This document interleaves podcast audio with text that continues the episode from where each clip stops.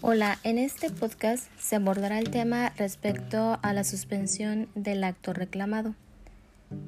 Seguido de la definición de la suspensión del acto reclamado, también se describirá cómo es que se decreta esta suspensión y finalmente eh, se mencionarán los requisitos para llevar a cabo esta suspensión. Bueno, iniciamos que respecto al juicio de amparo, su función es analizar eh, si hay alguna inconstitucionalidad o también para que no se ejecute el acto mientras se resuelve. Em, ¿Qué es la suspensión del acto reclamado? Bien, es una medida cautelar para que no se siga continuando el acto, más bien para paralizar los efectos del mismo. Em, el siguiente punto es mencionar em, cómo es que se decreta la suspensión de oficio, perdón, la suspensión. Y bien, iniciamos de que el incidente de la suspensión de amparo, como se mencionó, es el mecanismo a través del cual eh, la autoridad de amparo se pronuncia en torno a la necesidad eh, de suspender la ejecución del acto eh, reclamando por parte de la autoridad responsable para efecto de salvaguardar los derechos del agraviado. Bien. En ese sentido, la fundamentación para decretar la suspensión eh, del acto reclamado se encuentra en la ley de amparo en el artículo 126 y menciona que la suspensión eh, se realizará de dos formas, eh, de oficio y a petición de parte.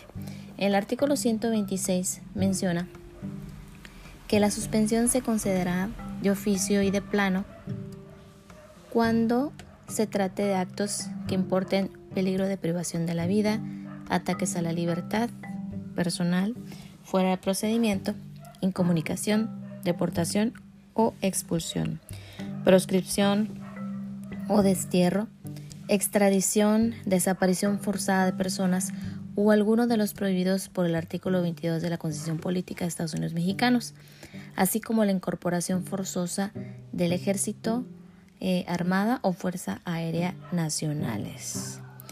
En este caso, la suspensión se decretará en el auto de admisión de la demanda, comunicándose eh, sin demora a la autoridad responsable por cualquier medio que permita lograr su inmediato cumplimiento. La suspensión también se considera de oficio y de plano cuando se trate de actos que tengan o puedan tener por efecto privar total o parcialmente en forma temporal o definitiva de la propiedad, posesión o disfrute de sus derechos agrarios a los núcleos de población ejidal comunal. Em, respecto al artículo 127 en la ley de amparo, menciona que el incidente de suspensión se abrirá de oficio y se sujetará en lo conducente al trámite previsto para la suspensión a instancia de parte en los siguientes casos.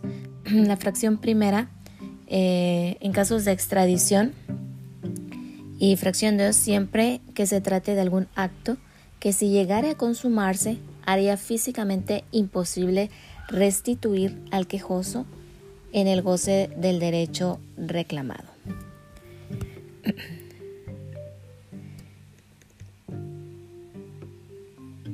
Eh, para concluir, eh, respecto a los requisitos para esta suspensión, se menciona en el artículo 128 que dice con excepción de los casos en que proceda de oficio, la suspensión se decretará en todas las materias salvo las señaladas en el último párrafo de este artículo, siempre que concurran los siguientes requisitos.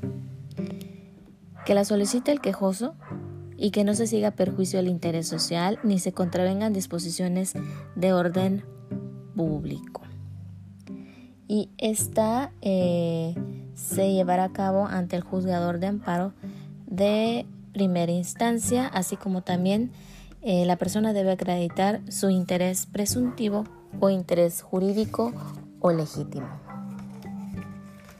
Entonces, para retomar lo más importante respecto a este tema, hay que considerar eh, que la suspensión se, realiza de dos formas, eh, de oficio, eh, ya sea de pleno o de incidente. Cuando es de pleno, su fundamentación está en el artículo 126, que son, se refiere más bien a los actos que de naturaleza urgente tales como se mencionaron eh, anteriormente, cuando se traten de situaciones que se pongan en peligro de privación de la vida, ataques a la libertad personal fuera de procedimiento, incomunicación, deportación o expulsión, proscripción o destierro. Entre otras, ¿no? Desaparición forzada de personas o algún otro prohibido por el artículo 22 de la constitución política que hace referencia. De igual forma,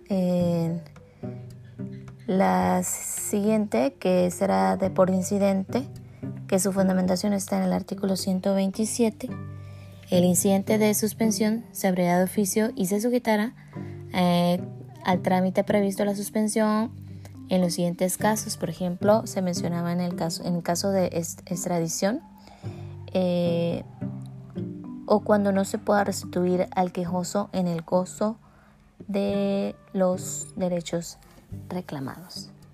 Y bien, bueno, de esta forma se ha definido eh, qué es en sí el acto eh, de la suspensión, perdón, del acto reclamado, eh, las dos vías.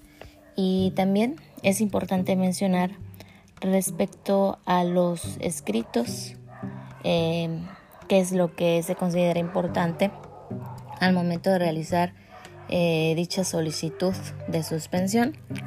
Bien, para redactar de manera apropiada el escrito de referencia es necesario que, eh, bueno, se considere que se consideren los siguientes.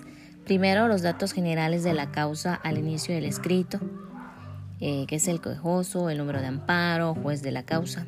Punto número dos, los datos generales del quejoso. Punto 3. Los datos generales de la autoridad responsable. Punto 4. La solicitud de suspensión del acto reclamado, dejando claro en qué consiste el mismo y señalando que no se afecta el interés social ni contraviene disposiciones en orden público. Eh, número 5. El sustento normativo.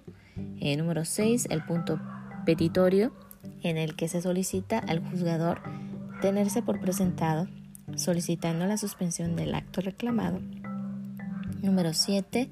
Lugar y fecha. Y finalmente la firma.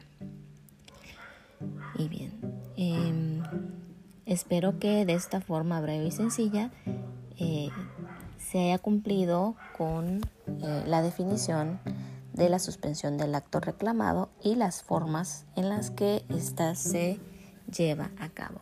Gracias.